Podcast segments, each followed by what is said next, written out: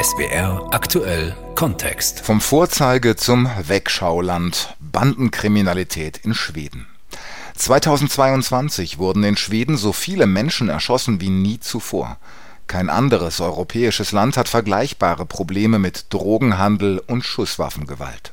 Die kriminellen Netzwerke der Vorstädte haben sich in den letzten Jahren fest etabliert. Nach einem politischen Rechtsruck wollen Regierung und Polizei nun hart durchgreifen. Sophie Donges über die Bandenkriminalität in Schweden.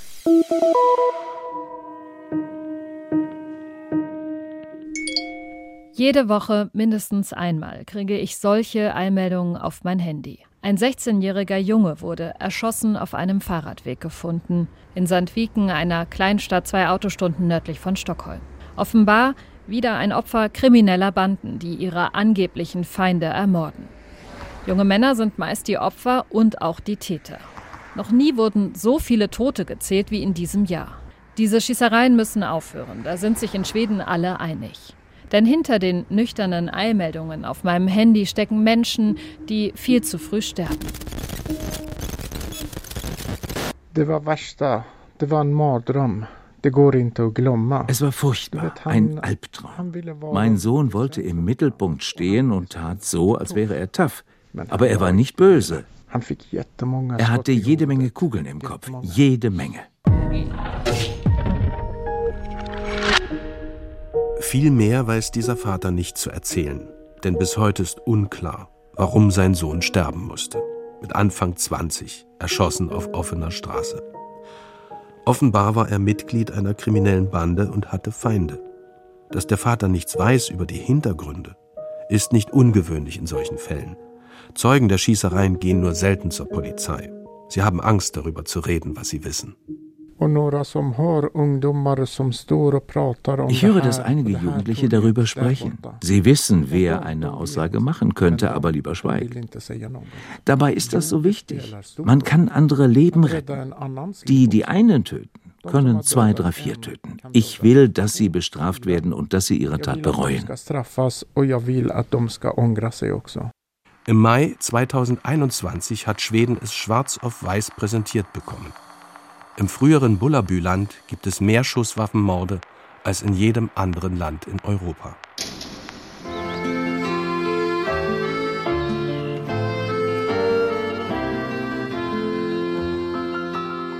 Bullabü-Syndrom nennen die Schweden die verklärte deutsche Sicht auf ihr Land. Rote Holzhäuschen, die schönen blonden großen Menschen, Wohlfahrtsstaat. Im Norden ist alles besser, denken viele in Deutschland. Dieses Syndrom wird sich nicht in Luft auflösen. Und wir, die Deutschen, können ja auch was lernen von Schweden. Beispielsweise das Wir-Gefühl. Niemand soll ausgeschlossen sein. Das beginnt damit, dass bei Kindergeburtstagen eigentlich die ganze Kindergartengruppe oder Klasse eingeladen werden muss. Ein Wahnsinn für die Eltern des Geburtstagskindes. Aber es soll keine Außenseiterkinder geben, die nie eingeladen werden. Das Wir, es ist so wichtig hier. Nur irgendwie scheint genau das auch ein Teil des Problems zu sein. Es scheint bei so manchem zu einer gewissen Blindheit geführt zu haben. Denn dieses Wir umschließt nicht alle Menschen, die hier leben. Im Gegenteil. Parallelgesellschaften, die gibt es inzwischen auch in Schweden.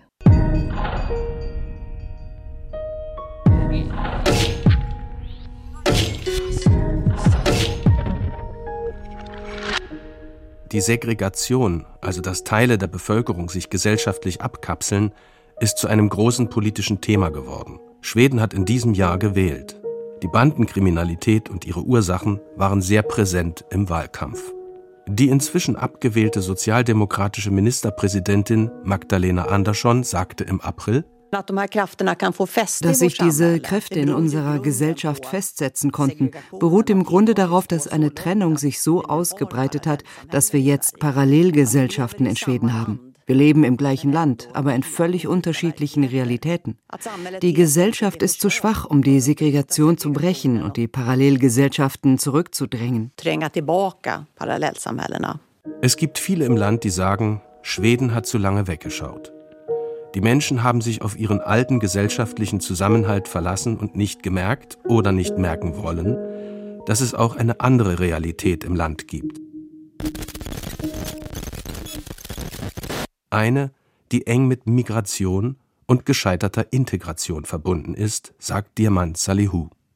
Er ist Journalist bei SWT, dem öffentlich-rechtlichen Fernsehen in Schweden, und beschäftigt sich seit vielen Jahren mit der wachsenden Bandenkriminalität. Om man börjar ställa frågor om wenn man vor fünf, sechs Jahren in den betroffenen Gegenden nachgefragt hat, dann hieß es immer, das ist der Fehler von anderen, von der Gesellschaft. Wenn man angesprochen hat, wie kommt es, dass hauptsächlich Kinder einer bestimmten ethnischen Herkunft in diese Gruppen verwickelt sind, die jetzt aufeinander schießen? Es war damals unglaublich schwierig, diese Themen anzusprechen. Als Journalist wurde man damals beschuldigt, Vorurteile zu haben, eine bestimmte Agenda zu verfolgen. Manche Kollegen haben einen des Rassismus beschuldigt. Wenn man heute an diese Orte geht, sind es die Eltern selbst, die darüber sprechen wollen, dass ihre Kinder sterben. Schweden ist nicht das einzige Land in der Welt mit vielen Einwanderern, aber das einzige in Europa mit massiv steigender Schusswaffengewalt. Auch in Deutschland gibt es Gegenden, in denen fast ausschließlich Menschen mit Migrationshintergrund leben. Auch in Deutschland gibt es Drogenhandel, organisierte Kriminalität, Clans. Und einkommensschwache Menschen in Schweden sind auch nicht ärmer als die in Deutschland. Warum eskaliert also ausgerechnet in Schweden die Gewalt und breitet sich wie ein Lauffeuer im Land aus? In Deutschland sind Banden top-down organisiert. Es sind Familien- und Motorradbanden, die den Drogenhandel kontrollieren. Das bedeutet, dass sie eine gute Kontrolle über die jungen Menschen haben. Sie lassen nicht zu, dass jemand grundlos einen anderen erschießt, so wie es in Schweden passiert. Das große Problem mit den Schießereien hier ist, dass es sich um unorganisierte junge Männer handelt, die in der gleichen Gegend aufgewachsen sind. Sie begehen Straftaten gemeinsam mit ihren engen Freunden, vor allem aus derselben Gegend. Und dann bilden sie natürlich Netzwerke über ganz Schweden.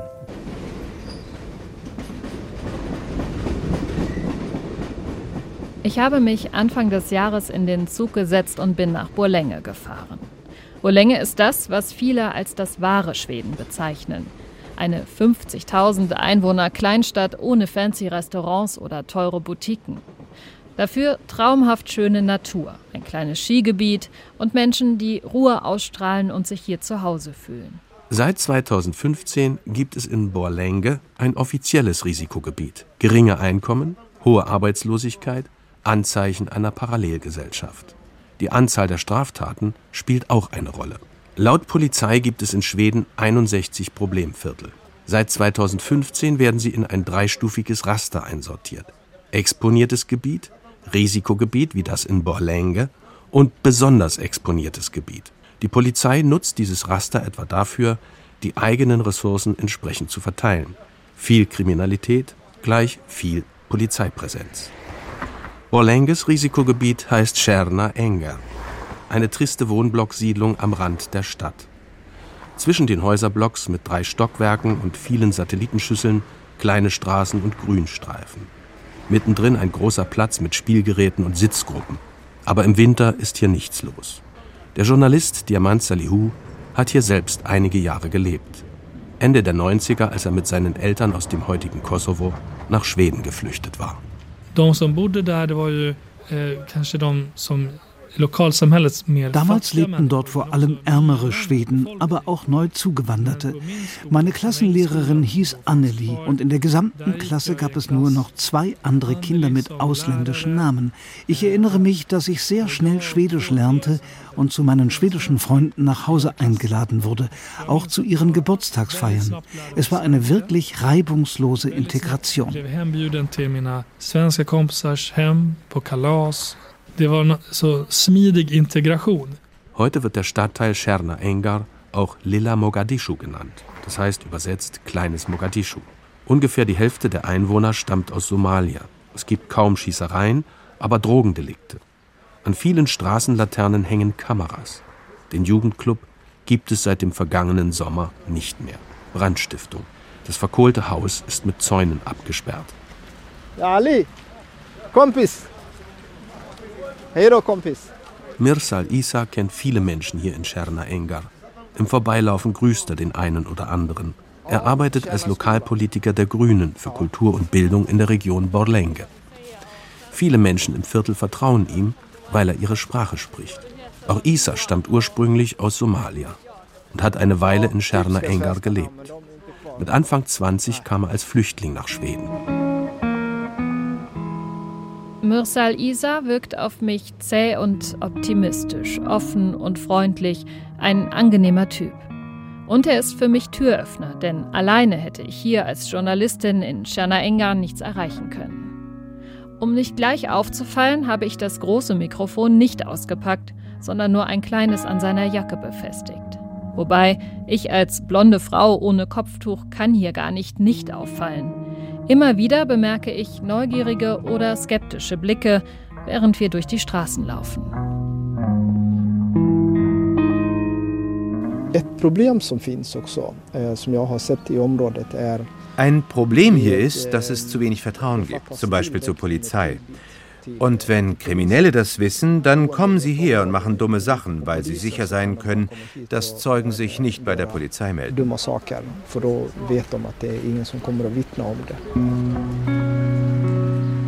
Dieses mangelnde Vertrauen bekomme ich kurz darauf zu spüren. Da kommt plötzlich eine Frau auf mich zu und beschuldigt mich lautstark, sie und ihre Kinder heimlich mit dem Handy gefilmt zu haben. Ich versichere ihr, dass das nicht stimmt und zeige ihr meine letzten Aufnahmen.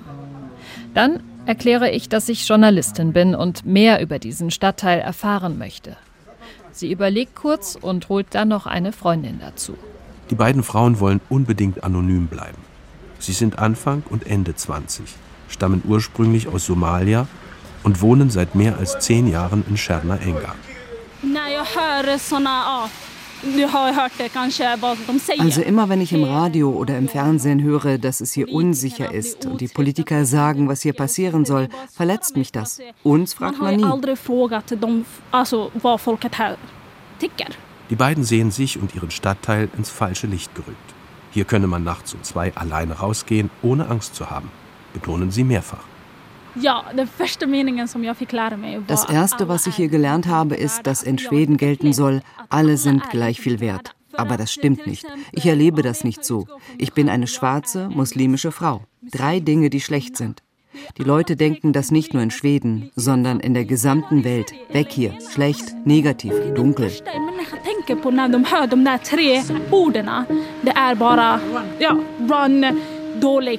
negativt, mörk.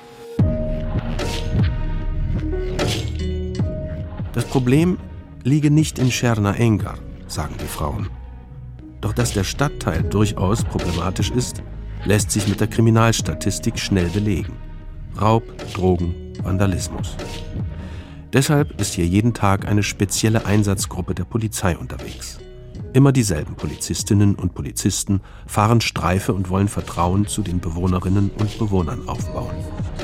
Bei den beiden Frauen haben sie das noch nicht geschafft.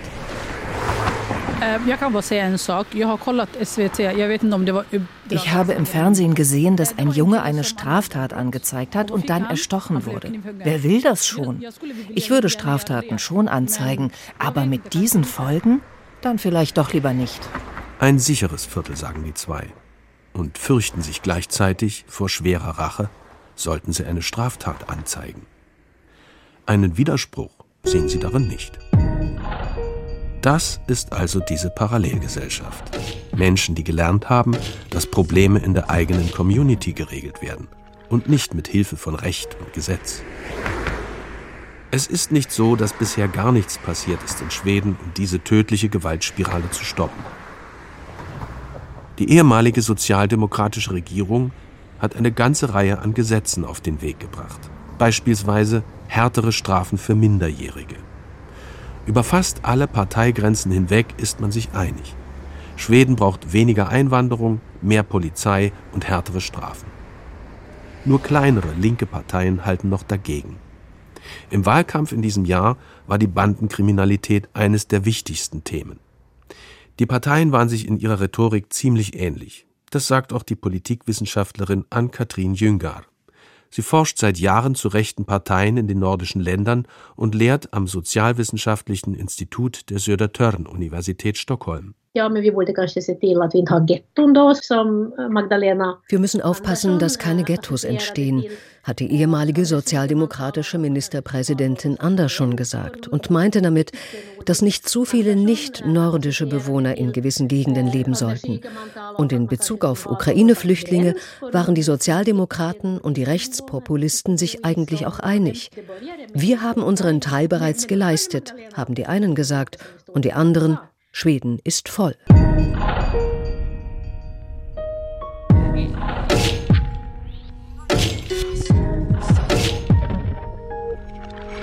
Im Herbst kam es in Schweden zu einem Regierungswechsel. Eine bürgerliche Minderheitsregierung hat die Sozialdemokraten nach acht Jahren abgelöst. Schwedens linke Politik, die Sozialdemokraten, sind schuld an dem Problem Bandenkriminalität. So konnte ich es nach der Wahl bei Twitter häufig lesen. Doch ganz so einfach ist es nicht. Denn die Zahl der erschossenen Menschen ist schon vorher angestiegen, bereits seit 2005 und seit gut zehn Jahren nochmal deutlich, vor allem im Milieu der rivalisierenden Banden. Von 2006 bis 2014 hatte Schweden eine konservative Regierung. Und es waren die Sozialdemokraten, die die Einwanderungspolitik 2016 im Zuge der Flüchtlingskrise deutlich verschärft haben. Wenn ich mir die Statistiken und die Regierungen der jeweiligen Legislaturperioden anschaue, dann kann ich gar nicht den Schuldigen ausmachen. Das gesamte Land scheint über viele Jahre nicht bemerkt zu haben, was sich da zusammenbraut. Nämlich, dass es oft die zweite Generation von Einwanderern ist, die abdriftet, sich Banden anschließt und zur Waffe greift. Fast ausschließlich diese Menschen sind auch Opfer der Gewalt. Und was die Täter und Opfer außerdem verbindet, es sind in den allermeisten Fällen Kinder aus Elternhäusern, in denen es an vielen sozialen Ressourcen fehlt, wo es zu Hause keine Unterstützung gibt. Wir haben eine Chance, aber es wird lange dauern. Wir müssen jetzt mit den Maßnahmen starten. Damit meint Schwedens Polizeichef Anders Thornberg nicht nur die parteiübergreifende harte Linie der Regierung. Eh, Was nicht im gleichen Takt wie die Kriminalität zunimmt, das sind die Ressourcen für Schulen, Kindergärten und soziale Dienste. Die müssen mit den ganz Jungen arbeiten. Das ist nicht Aufgabe der Polizei. Meine Leute da draußen, die schreiben mehrere hundert Meldungen jeden Tag an die Sozialbehörden zu jungen Menschen, denen es schlecht geht. Von diesen Kindern wissen wir, dass sie Kriminelle werden, wenn niemand eingreift. Pojken som det i huvudsak är kommer bli kriminella om inte någon gör någonting.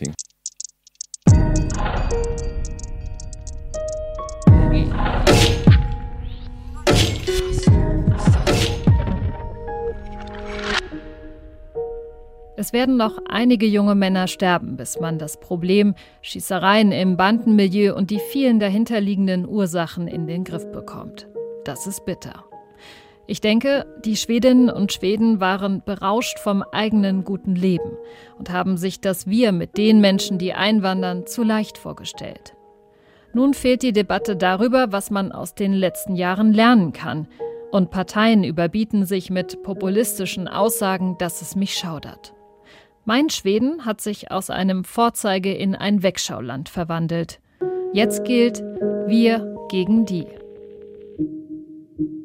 Sophie Donges über die Bandenkriminalität in Schweden.